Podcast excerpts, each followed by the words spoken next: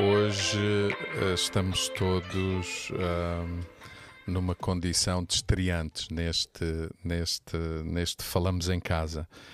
Eu deste lado uh, da mesa e duas estreantes uh, conosco, a Mafalda e a Ana. A Ana é uma médica treinada para, para cuidar de pessoas em, em em fases eh, de profundo sofrimento e de fim de vida. Uh, a Mafalda, uh, nossa amiga, conhecida de algum tempo, uh, alguém que preza muito a vida e que, em conversas fora desta mesa, mas também com mesa,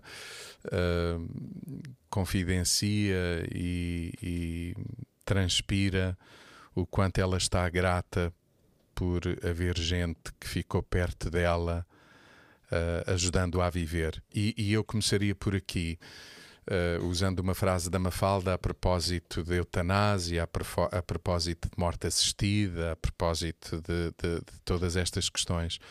Começaria por aqui. E que tal se ajudássemos as pessoas a viver?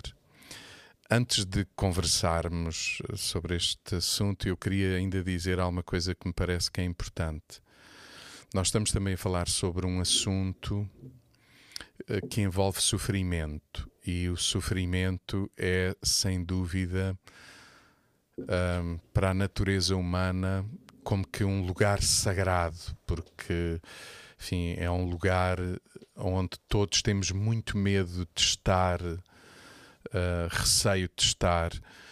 Uh, e quem já esteve nesses momentos por diferentes questões da vida, ou quem já esteve perto de quem sofreu, sabe que também não é nada fácil estar ao pé de quem sofre. Não é nada fácil. Ajudar a viver é também pensar, ajudar as pessoas a passarem por momentos de sofrimento profundos onde há pessoas que dizem que não querem viver mais ou que pensam sobre essa possibilidade. Porquê que eu estou aqui?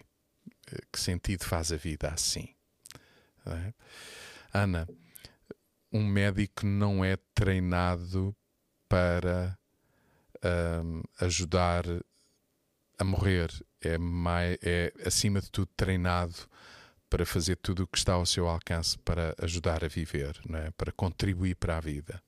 Sim, sem dúvida. O nosso código, o juramento que fazemos, é em favor da vida. Acima de tudo, curar aquilo que é possível, uhum. cuidar sempre. sempre. Cuidar sempre. Até claro, ao fim. Até ao fim. E claro que uh, tentar amenizar o sofrimento e ajudar no sofrimento. Ou seja, todo o conceito, tudo o que é e ética é em favor da vida, mesmo nas diferentes circunstâncias, porque lidamos com fases em que as pessoas estão vulneráveis, doença, sofrimento, dor, e que com o que existe de tecnologia, com o que temos de ciência, é em favor, é em favor, é poder aliviar, é poder estar com a pessoa, é poder uh, acompanhá-la e, acima de tudo é isso. Nunca terminar a vida. Terminar a vida no. Eu já estive contigo, estou-me a lembrar agora mesmo, em vários momentos, e lembro-me um momento em que eu estive contigo. Uh, praticamente até ao fim da vida de um amigo, uhum. onde tu foste a médica e eu simplesmente o amigo. Um, isso é um ato médico muito nobre também. Eu, eu, eu vi o que tu fizeste e como fizeste. Um, tu preservaste a vida até onde ela foi possível ser preservada e facilitaste também todo um processo de fim de vida sofrimento. até ao fim. E nós e temos sofrimento. sofrimento. E isso está dentro do que tudo que se chama cuidados paliativos. Exatamente. Uh, cuidados de final de vida, de conforto, o nome que se queira dar e cada vez se fala mais uhum. disso, não é? Mas eu vi é esse amigo morrer com muita dignidade, partir com muita dignidade. Um processo lento, demorado, eh, assistido, bem assistido, onde lhe era permitido um, ter consciência da sua condição, estar aliviado da dor e ter conversas comigo profundas. Foi assim que terminou esse amigo, eu lembro-me disso. Mafalda, hum, tu estás grata por teres uma série de gente à tua volta que te ajuda a viver. Totalmente, sim. Hum, eu acho que falar destes temas é sempre uh, difícil, mas cada vez mais necessário. Eu vejo como uma urgência. Um, não que eu sinta qualquer peso de, de responsabilidade por representar uh, Sim, o que quer que seja. A doutora também não estará aqui a representar a classe médica inteira. Não, estamos Está a, falar conversar. por ela, obviamente. Um, mas eu acho que, como cristãos, é um bocadinho. E como pessoas, não é?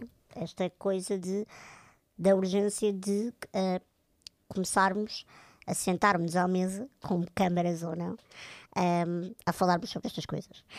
Porque este tema da eutanásia é qualquer coisa que é aquilo que eu mais ouvi, uh, se bem que se, eu já consigo uh, comparar a discussão de 2016 com a discussão de 2018 e com esta de 2020 e tenho que acreditar que uh, Portugal precisa de discutir mais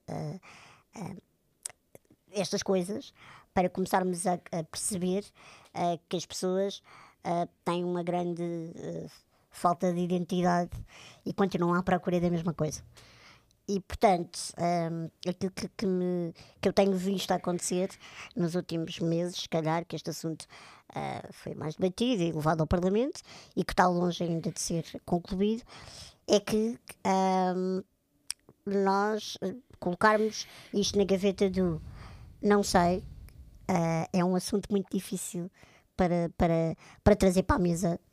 Uh, como não tenho opinião, prefiro não a dar, que é uma sabedoria, é verdade, uh, mas às vezes não tenho porque não quero, ou porque, ou porque é mais confortável, não é? Tipo, ou porque, ou porque de todo já, já estudei, já, já interiorizei e não sinto qualquer tipo de revelação uh, sobre isso e uhum. portanto não a vou dar. Um, o que eu sinto comigo, e já aconteceu, respondendo à sua pergunta, da questão de, uh, tendo as características que eu tenho, uh, o prognóstico e o diagnóstico que eu tive quase há 37 anos, uh, ainda que as pessoas podem achar que a minha vida foi marcada pelo sofrimento, eu gosto de dizer que eu tive uma vida e tenho com imensas dores. Para estar a falar aqui hoje, eu estou com medicação, eu estou numa altura de, de do tempo este mês é muito difícil para mim. Um, portanto, as minhas circunstâncias não são as mais favoráveis para estar aqui, um, e isso não pode julgar e catalogar a minha gratidão à vida e a cará-la como o valor mais sagrado que todos nós temos. E é óbvio que aquilo que me dizem muitas vezes é: ok, mas tu veste para o mundo com estas condições, prognóstico barra diagnóstico, mas tu ainda não estás numa condição terminal. Aliás, se pensarmos isto, a minha vida é toda ao contrário. O estado terminal aconteceu quando eu nasci. Não é? E agora há todo um caminho a percorrer e não sei como é que, vai, como é que eu vou acabar. O que eu sei, é, então é mais fácil para as pessoas. Nós também não sabemos como vamos acabar. É que elas aceitam mais facilmente a forma pública como eu me levanto, se calhar acerca da questão do aborto, do que da eutanásia. E acham que provavelmente uh, elas não têm que significar uh, uma postura igual. Não é? Estamos a falar do, do, do nascimento e da, da morte. Estamos a falar da morte dos, dos dois lados. Não é? Um, e então é mais fácil. A eutanásia, as pessoas, como sabem que eu tenho condição de sofrimento a vida toda, então muitas vezes tendem a julgar esta minha posição pública com uh, ela não está a ver muito bem a coisa, porque isto pode acabar mal para ela e se calhar ela está a vida inteira a defender uma coisa e no leito da morte eu vou ter tantas dores que eu vou uh, arrepender-me de tudo aquilo que eu defendi a vida inteira. Não sei, não sei, porque não vou falar de uma coisa que eu não sei. Eu posso morrer amanhã uh, atropelada ou posso morrer velhinha na minha cama com 125 anos. O que eu sei é que neste momento discutirmos aquilo que estamos a discutir e levarmos este país à urgência de ajudar os outros a morrer é só ridículo.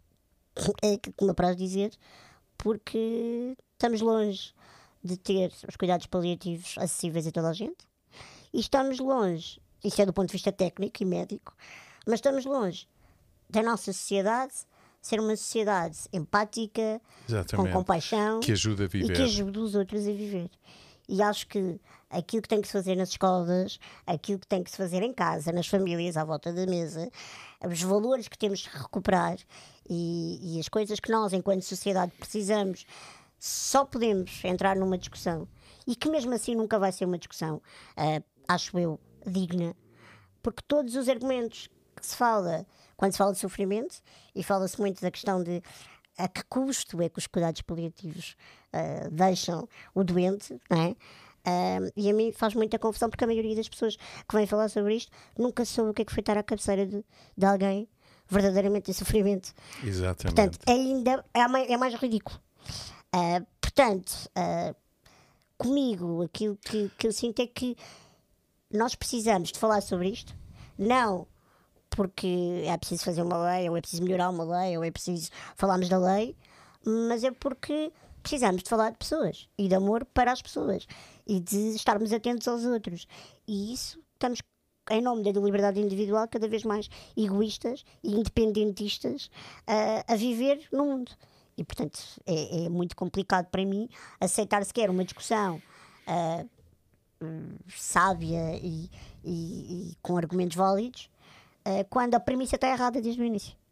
Eu tenho a sensação que quem se dispõe efetivamente a estar perto de quem sofre, a- quem se dispõe, quem se disponibiliza para estar perto de quem está em sofrimento, eh, realmente não são essas as pessoas que, que- que mais defendem, eh, nomeadamente a eutanásia. Quer dizer, eh, eh, a sensação que eu tenho é que quem a defende, como tu dizias, não tem sequer uma experiência de vivências de, de- de acompanhar quem, quem tem quem está a passar por momentos difíceis na vida, seja lá pelo que for. Ahm, Nós sabemos que há exceções. Há exceções e acredito que há médicos, existem médicos, que podam, possam ah, ah, ter aqui um lado mais de. acham que podem ah, colocar aquela coisa do antes sermos médicos, somos pessoas, e tenho uma opinião acerca disto, e já vimos alguns médicos que dão toda uma volta para poder ah, ah, estar a favor do sim. Ah, são poucos, mas existem. O que eu acho é que nesta questão de estar ao lado de, de quem sofre, para pessoas que estão, como a doutora, à séria a entender o que é estar ali, as pessoas não, não pedem a eutanásia para acabarem com a vida. Elas, não, Não. elas pedem para desacabar com o sofrimento. exato, porque querem Mas viver. Que eu estava, eu, E- mas, a ouvir grande pergunta, Mafalda, mas a grande pergunta é essa: é se quem vive obrigatoriamente está a viver. Eu Exatamente. quando estava a ouvir a Mafalda a dizer, porque eu não sei o que é que vou estar em sofrimento, quer dizer, eu como médica é poder aliviar esse sofrimento. Obviamente. E isso não é eutanásia, é muito, é e muito é este.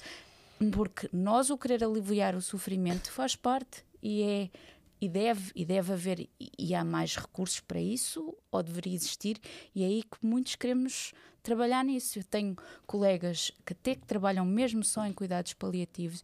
Eu tive uma colega muito in- que- que deu esta expressão, ela há anos que trabalha e acompanhou muitas e muitas pessoas e famílias, porque não é só a pessoa, é as famílias, isto é, é- é uma dinâmica e que ela diz as pessoas não querem, é o sofrimento, querem que seja acabado e ela não se lembra e que há de ter havido doentes a dizer eu quero morrer. Eles não querem é sofrer. Exatamente. E ela sendo ateia, que não disse eu sou contra a eutanásia, ao contrário de toda a gente iria achar que ela seria uma das que ainda por cima trabalha na área, não.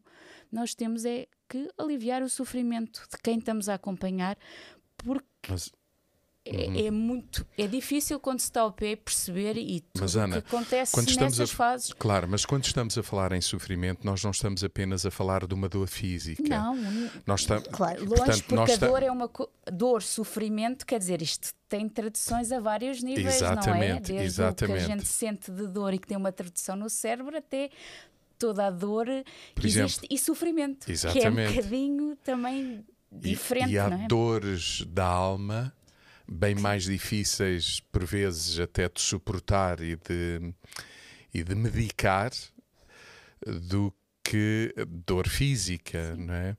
E, mas com isto o que eu quero dizer é nós não precisamos só do medicamento, a gente precisa da pessoa. uh, o, o doente, claro. Até o doente. E, o doente não espera só não do médico receber o medicamento. E, quer, quer, quer quer ter o acolhimento da pessoa do médico. É, é assim, pois há aqui e várias, da família e dos amigos. Várias coisas que se podem trazer. O que é que é a autonomia? Quando é que a pessoa, quais são as diretrizes que a própria pessoa dá, dá e depois conceitos que são, quer dizer, uma coisa é prolongar sofrimento, com tecnologia que existe, quer dizer, termos completamente diferentes, não é? Que também não faz sentido. que não estamos a falar. Agora, não.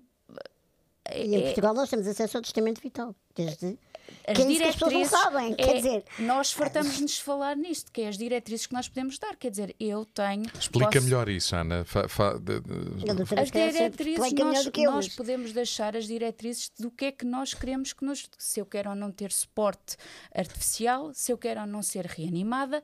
Só que as pessoas nem sabem que isso é uma coisa que claro, podem deixar podem fazer, em testemunho. Exatamente e pôr. Eu contra mim falo, porque eu há dias a brincar digo, eu falo muitas vezes nisso por causa pronto, existe, isto, existe depois uma série de coisas à volta disto, desde a transplantação, coisas que as pessoas podem e as diretrizes que as pessoas dão. E, e, e, nem eu tenho a minha feita, isto dizer em público é verdade. Mas nós podemos deixar o que é que queremos ou não queremos fazer, porque há alturas que a degradação de que algumas situações clínicas levam a que a pessoa nem sequer tenha já autonomia Condições. nem Claro, a tal porque, autonomia aliás, que se fala e, de, é, e definir a autonomia, quer dizer, uma pessoa, porque é que Sim, é mas, aí, difícil. mas aí, até, aí até há quem ache e pense que terceiros poderão decidir por ele uh, em, e em condições. estamos a falar de coisas Exato. muito é, ambíguas é e que as pessoas não estão informadas. É, porque completamente. de demência. Completamente. A, a doença Mas sabes mentais... também de que é que estamos a falar? Uh, nós estamos a querer arrumar numa lei situações muito complexas que deveriam de ser analisadas por si. Mas caso a caso, as questões raras vão acontecer sempre. É, sempre. Em todas as leis. Nós não vamos evitar isso. Mas Porque honestamente que... isso já existia. Eu acho que em Portugal Exato. nós já fazíamos isso. É como quando também foi a questão do aborto. As questões nós não devia ser a lei ou uma lei que agora vem dizer agora regulamentar não, tudo. Porque é falar disso e é trazer mais humanização, trazer, falar das coisas, porque até quem trabalha com isso, as reuniões até que são sempre multidisciplinares, isto não é uma pessoa que decide, comissões de ética claro, que existem, claro. porque o problema é quando isto começar a tornar uh, banal, quer dizer, vamos, já é, começa a ser Mas que é o que os de chamarem questões fraturantes falam. é exatamente por isso, porque há coisas que não cabem numa lei. Eu entendo. Porque isto já está de tal ordem, e vocês corrijam-me se eu estiver errada, que tudo aquilo que se vê é que de repente as pessoas que estão a discutir ou vá a posicionarem-se, como nós estamos uh, contra, obviamente, a eutanásia, uh, de repente são chamados pelo lado sim, como nós é que não temos empatia e compaixão, e somos nós que estamos a rejeitar Uh, uh, Sim, mas Mafalda, mas ainda aí, volta. claro que dá a volta, Pronto. mas ainda aí eu pergunto a mim mesmo se nós como, se eu como cristão, se, se estiver diante de uma pessoa que quer, uh, vamos imaginar que a lei já está em vigor e que ele quer Uh, quer, enfim, ter morte assistida. Eu pergunto a mim mesmo se ainda há em mim espaço para ainda assim querer estar com ele, querer repartir a minha vida com Ele, querer repartir a minha esperança com Ele e, e, e haver em mim disposição. Uh, quase que incondicional para estar com ele. Eu, eu não sei se me faço entender. É se é conseguir Exatamente. e não julgar. E, e, e, mesmo assim dizer foi a decisão dele, mas da minha parte mas eu é estava disposto a ir até mas ao fim. Mas é muito diferente do que encorajar. Uma vez, uh, e desculpem, parece que estamos a mudar o tema, mas não estamos. Uh, acho eu. Uma vez alguém ficou muito horrorizado quando disse aquela coisa. Vamos falar de coisas que é muito bonito, não estamos todos a generalizar, mas vamos falar de coisas práticas. Vamos imaginar. Uh, alguém me dizia, porque é mais fácil, uh, porque tendo em conta os meus 37 anos, e se falarmos, Infelizmente agora o cancro não escolhe idades, não, é? não escolhe nada, uh, mas se estivermos a falar da morte assistida no ponto de vista do sofrimento, de pessoas que têm doenças terminais e a questão do. Porque agora a esperança média de vida é maior, uh, nós vivemos mais e esse, esse, esse de coisas. Portanto, as pessoas que se calhar mais próximas de mim. Uh, mais idosas não são assim tantas, ou seja, as minhas pessoas vão envelhecer todas e a questão vai estar, portanto, estamos a falar, é natural que se calhar as minhas pessoas, os meus amigos, as minhas amigas todas praticamente já foram mães uh, e já viveram, e fomos adolescentes e agora estamos nos 20, 30, 40 e, portanto, a questão dos filhos e da maternidade é uma coisa que está em cima da mesa. E, portanto, usando um caso muito concreto, as pessoas ficam um bocadinho, às vezes, quase horrorizadas quando me dizem, dá, e dão aquela coisa de vá, agora como é que descalças esta bota? Uma amiga tua diz-te, uh, vou tomar um café contigo, uh, e diz-te, toma um café contigo, explica-te uma vida horrorosa de série de coisas, está a passar muito mal, aconteceu quilos de coisas, que do ponto de vista quase humano é, é, é que te deixa arrasada, e ela diz a única solução para mim é fazer um aborto. E o que é que tu fazes? E eu, em qualquer circunstância, eu vou sempre arranjar soluções. Uh, mas essa para mim não é uma solução, nunca há de ser. E depois alguém diz: Ok, então não vais encorajá-la e vais sempre demovê-la. Assim. Então a mesma amiga, uh, hipoteticamente, convida-te para tomar um café depois de já ter feito um aborto e para te contar. E como é que tu vais agir com ela? E eu, eu não posso fazer nada perante aquilo que já aconteceu. Então a única coisa que eu posso fazer é amá-la e não julgá-la. E eu acho que esse lado, de partir do momento em que nós sabemos, porque é aquela conversa, Deus que é Deus, Deus o livre-arbítrio, até de escolhermos e, e de filmarmos. Portanto, esta coisa de. Há ali um momento quase limite, uh, como o pastor dizia, que é: se eu estiver ao lado de alguém e a lei for aprovada eu não posso fazer nada, uh, eu tenho que acreditar sempre que eu fiz a minha parte até ao final. Claro. Não é? Agora, isso não pode nunca demitir do meu papel uh, daquilo que eu fui chamada a fazer. Não, e é mais do que isso, nem me pôr contra os não. que pensam de forma diferente de não. mim. Uh, mesmo a nossa comunidade, falando da nossa comunidade aqui, eu acompanho pessoas que passaram por processos em que eles abortaram também. E não é porque eu também acho que isso não é uma opção que eu não, que não, não há em mim uma disposição e uma disponibilidade para os amar, para os entender, para os ouvir, para os escutar. E alguns deles falam do efeito disso, dessa decisão, na vida deles, 10 anos depois, 15 anos depois, e cá estou eu para andar com eles, é ajudá-los a viver. Ajudá-los a viver. Portanto, não é porque eu sou contra que depois me demito. Mas o ser contra é sempre mais fácil ter a favor né, das coisas. Ser contra, às vezes. Uh, Sim, ser contra, mas não. também não é uma imposição. Pois não, mas o que se passa aqui, que eu acho que neste caso, de certeza que, que a doutora vai concordar comigo, ainda por mais porque estamos na sociedade, né, é que quem assume uma posição assim, publicamente, é muitas vezes chamado de radical. Né? Uhum. Lá estás tu com posições uh, muito radicais e depois sabem, obviamente, que temos fé e que há princípios cristãos associados a isso. Há um Sim, peso maior. Eu, Pronto. É, uhum. E o que eu quero dizer é que uh, quando se falava desta questão do amar até o fim e não julgar, lá, lá, lá, o amor de Jesus foi radical por isso. Porque ele não mandou tolerar as pessoas, ele mandou amar. Claro. E logo isso faz a diferença total em como é que nós, cristãos, lidamos com estas questões tão fraturantes e, e que há exceções. E depois eu acho que as pessoas que aquela coisa do. Uh, quando eu digo que depois o jogo já está ao contrário, é quando trazem à luz dos debates e daquilo que se vê uh, vídeos de pessoas que são, não é, não estamos a teorizar, alguém em sofrimento, uh, com uma grande história, depois vai ter um videozinho por trás e com aquilo tudo, e depois parece pensar assim, bem, tu és completamente insensível ao sofrimento dessa pessoa. Não, não sou. Não, eu também não sou. Agora, pelo contrário, é, pelo nós contrário. Somos é contra o conceito de matar, basicamente. Quer não, dizer, a questão é nós tentamos, e, e, então ponham mesmo isso a quem, quem, quem jura e diz que é isso que vai fazer, que é a favor da vida, que é tentar acompanhar Estás a sempre e falar cuidar. como é, médica, como como médica. É, técnica. isto faz porque é matar, Fere- não é? fere o princípio. muito o princípio. Porque o sofrimento, porque o que estão quando tentam pôr aí é ah, as pessoas estão em sofrimento e nós não vamos fazer nada por elas. Não, temos então é que fazer, temos é que melhorar isso que fazemos, temos é que tentar perceber, tentar arranjar soluções, tentar arranjar eh, dentro do que existe e que ainda bem que existe, e a verdade é que quando a Mafalda estava a dizer, cada vez mais com a, a ciência a evoluir, com tudo os tratamentos que existem, as pessoas também vivem muito mais tempo. Mais tempo, conseguimos dar. Mas às vezes isto não chega a, a, a todos, ou. Não está longe. que é, Está longe disso. está longe. Por isso é que eu estou a dizer. longe. Há coisas muito mais vezes urgentes isto- para tratar. Isto pode trazer por trás muita coisa também muito mal, que, é- que quer dizer, a gente, a pessoa acabar, acabar morte. Não matar, basicamente, é que nem a morte, porque a morte faz parte. Morte faz parte. Claro. Quer dizer, nós desde que nascemos ou, ou tem- sabemos que isso, a morte é.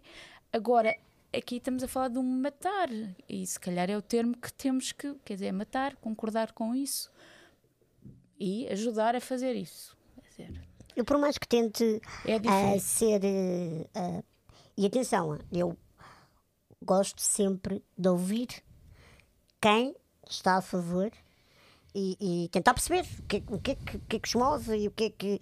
E, e há pessoas, as pessoas que estão válidas em todo o lado e elas têm, obviamente. ah, Gosto sempre de perceber a intenção que está por trás e o caminho que elas fazem, a viagem que elas fazem até chegarem à conclusão. Porque também é preciso ah, coragem para se ah, posicionar. É sempre mais fácil Claro. sermos mornos, não é? Sim, sim, mas. É sempre muito mais fácil Mas sermos mornos. Mafalda, não é só a viagem, é quem te acompanhou nessa viagem, quem Sim, te está a sim. acompanhar nessa viagem. As vozes que nós ouvimos, as influências que nós tivemos, Exatamente. Claro, os o que é que leva que a nós pessoa a tomar aquela decisão, não é? Quanto temos, porque o, o que é que levou a pessoa É a um decidir? somatório de vários sim. fatores.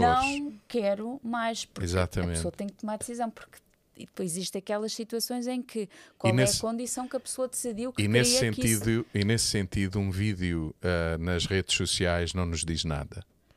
Ui, Nesse sentido, um vídeo nas redes sociais não nos diz nada. E não podemos resumir este tipo de questões a vídeos mas e não é a. uma questão de sermos indiferentes, ou mesmo. Não, imagina, eu estive a ver o prós e contras este ano ah, na RTP sobre isto e até acho que foi muito interessante comparado com os outros anos. Lá está, porque. Esta é a minha coisa de não estar a fazer jornalismo, mas ver do jornalismo, ah, às vezes eu tenho amigos meus assim, isso faz-te mal, mas porquê que tu paras de ver isso? E, e estás constantemente a ver, lês as notícias todas e já pronto, é um bocado como um jogo de futebol, uma pessoa sofre o jogo todo, só quer saber quem é que ganhou. E, e, e não, para mim é importante, porque eu não gosto também ah, de ir para uma mesa falar sobre uma coisa sem saber o que é que o meu adversário pensa sobre isto. Se, se estamos de dois lados da barricada, Sim, se pensarmos e- nesse lado, pronto. O que eu quero dizer é que ah, sinto que as pessoas que, que, que discutem nesta tal viagem têm muitas nuances ah, que vão acumulando para chegarem a esta conclusão. Ah, e a mim aquilo que me custa só é sentir que muitas delas vão à superficialidade de isto é só uma, uma posição política. Ou então usamos o argumento da liberdade individual que dá para tudo. Autonomia, falta de dignidade. Eu pergunto, uma pessoa, e eu sei, não estava, não estava terminal, mas ah, há muita gente a passar por isso. Eu há dois anos uh, parti o fémur e tenho eh, portanto, estava com 30 e tal anos já e estava na minha casa e a minha mãe já, já não existe e foi ela que tratou de minha vida inteira com fato de fraturas consecutivas e portanto tinha o meu pai e eu sou adulta e meu pai ajuda-me imenso e trata de mim estamos a falar de coisas que eu tive na cama em que eu não conseguia levantar isto não é? Portanto, era como se eu tivesse paraplégica, porque eu não conseguia sequer fazer isto, ao pescoço, porque era o fémur, eu não podia mexer. Portanto, eu via televisão ah, com uma, um, um, uma ginga-joga que os meus amigos fizeram, quase projetor, para eu ver as séries no teto, porque eu não conseguia fazer isto, só estar a ver televisão, ou com um iPad, ou o que fosse, e tive que aguentar ali três meses.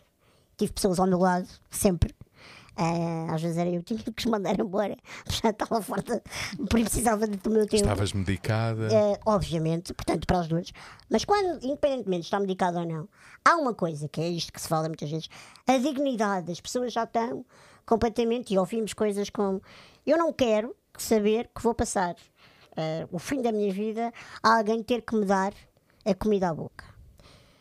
E nós pensamos assim: eu não me sinto menos digna porque o meu pai tinha que me fazer a higiene toda e porque eu estava de fralda e porque eu estava. Não é? Estamos a falar de coisas que a doutora conhece perfeitamente bem. Uhum. Claro. E eu imagino as pessoas que dizem isto, porque não estão doentes ainda, estão a dizer, estão hoje a discutir. Eu não quero, eu quero poder decidir sobre a minha vida para quando chegar a essa altura, se me aparecer uma doença degenerativa, um cancro, qualquer coisa, eu não quero imaginar no dia que eu, eu prefiro acabar com a minha vida antes. Né? Antes, no tempo dos nossos pais diziam aquela coisa do ah, se eu apanhar uma, uma coisa ruim, dou um tiro na caçadeira porque eu quero morrer né? antes disso tudo. E hoje em dia já usamos palavras mais bonitas, mas dizemos exatamente a mesma coisa. Uhum. O nosso problema é porque eu não quero estar dependente dos outros. E isto leva-me a um Nunca princípio... quis. Porquê agora? Pois. Sempre vivi sozinho, sempre fiz o que entendi. Não, porque Porquê nós agora? não, não olhamos para a palavra dependência como uma coisa má porque nós queremos ser livres, confundimos a autonomia e às vezes até a autoestima com, com egoísmo. Uh, e portanto há uma série de coisas que vêm do foro emocional e espiritual, que é um vazio tremendo na sociedade. Um, e que não pode, que eu, que eu acho que não pode explicar tudo.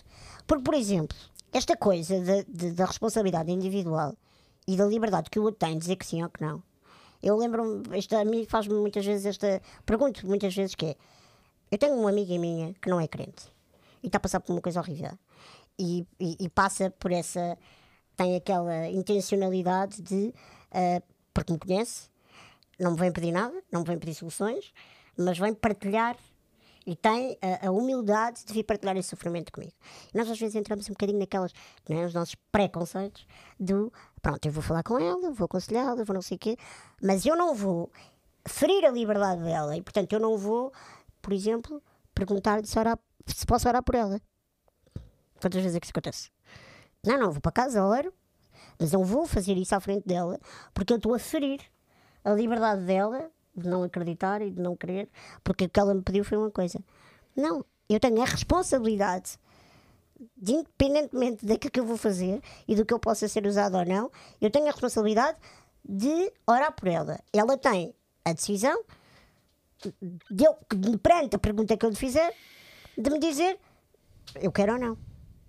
Agora, não é porque eu acho que ela vai dizer que não que eu me desresponsabilizo de perguntar se devo fazê-lo, porque é uma responsabilidade minha enquanto cristã. E se nós agarramos nessa coisa tão simples que é tipo parar por alguém, para as coisas mais uh, duras, não é? para a questão da vida e da morte, então se calhar isto não é assim tão difícil de olharmos para o que é que significa a dependência, o, o estarmos ali para os outros. E a solidão é o principal cancro desta sociedade. Acho. Eu diria assim, ainda sobre isto, e, e se calhar para terminar, eu diria assim: um, eu sei também o que é estar uh, diante de algumas pessoas em sofrimento, em que tudo aquilo que eu tenho para fazer, já fiz, estou a fazer, até orar, mas eu percebo que aquilo que é o mais importante em alguns momentos é apenas a presença, o estar com. E eu não sei se nós valorizamos isso uh, até a outros níveis, não apenas diante da morte.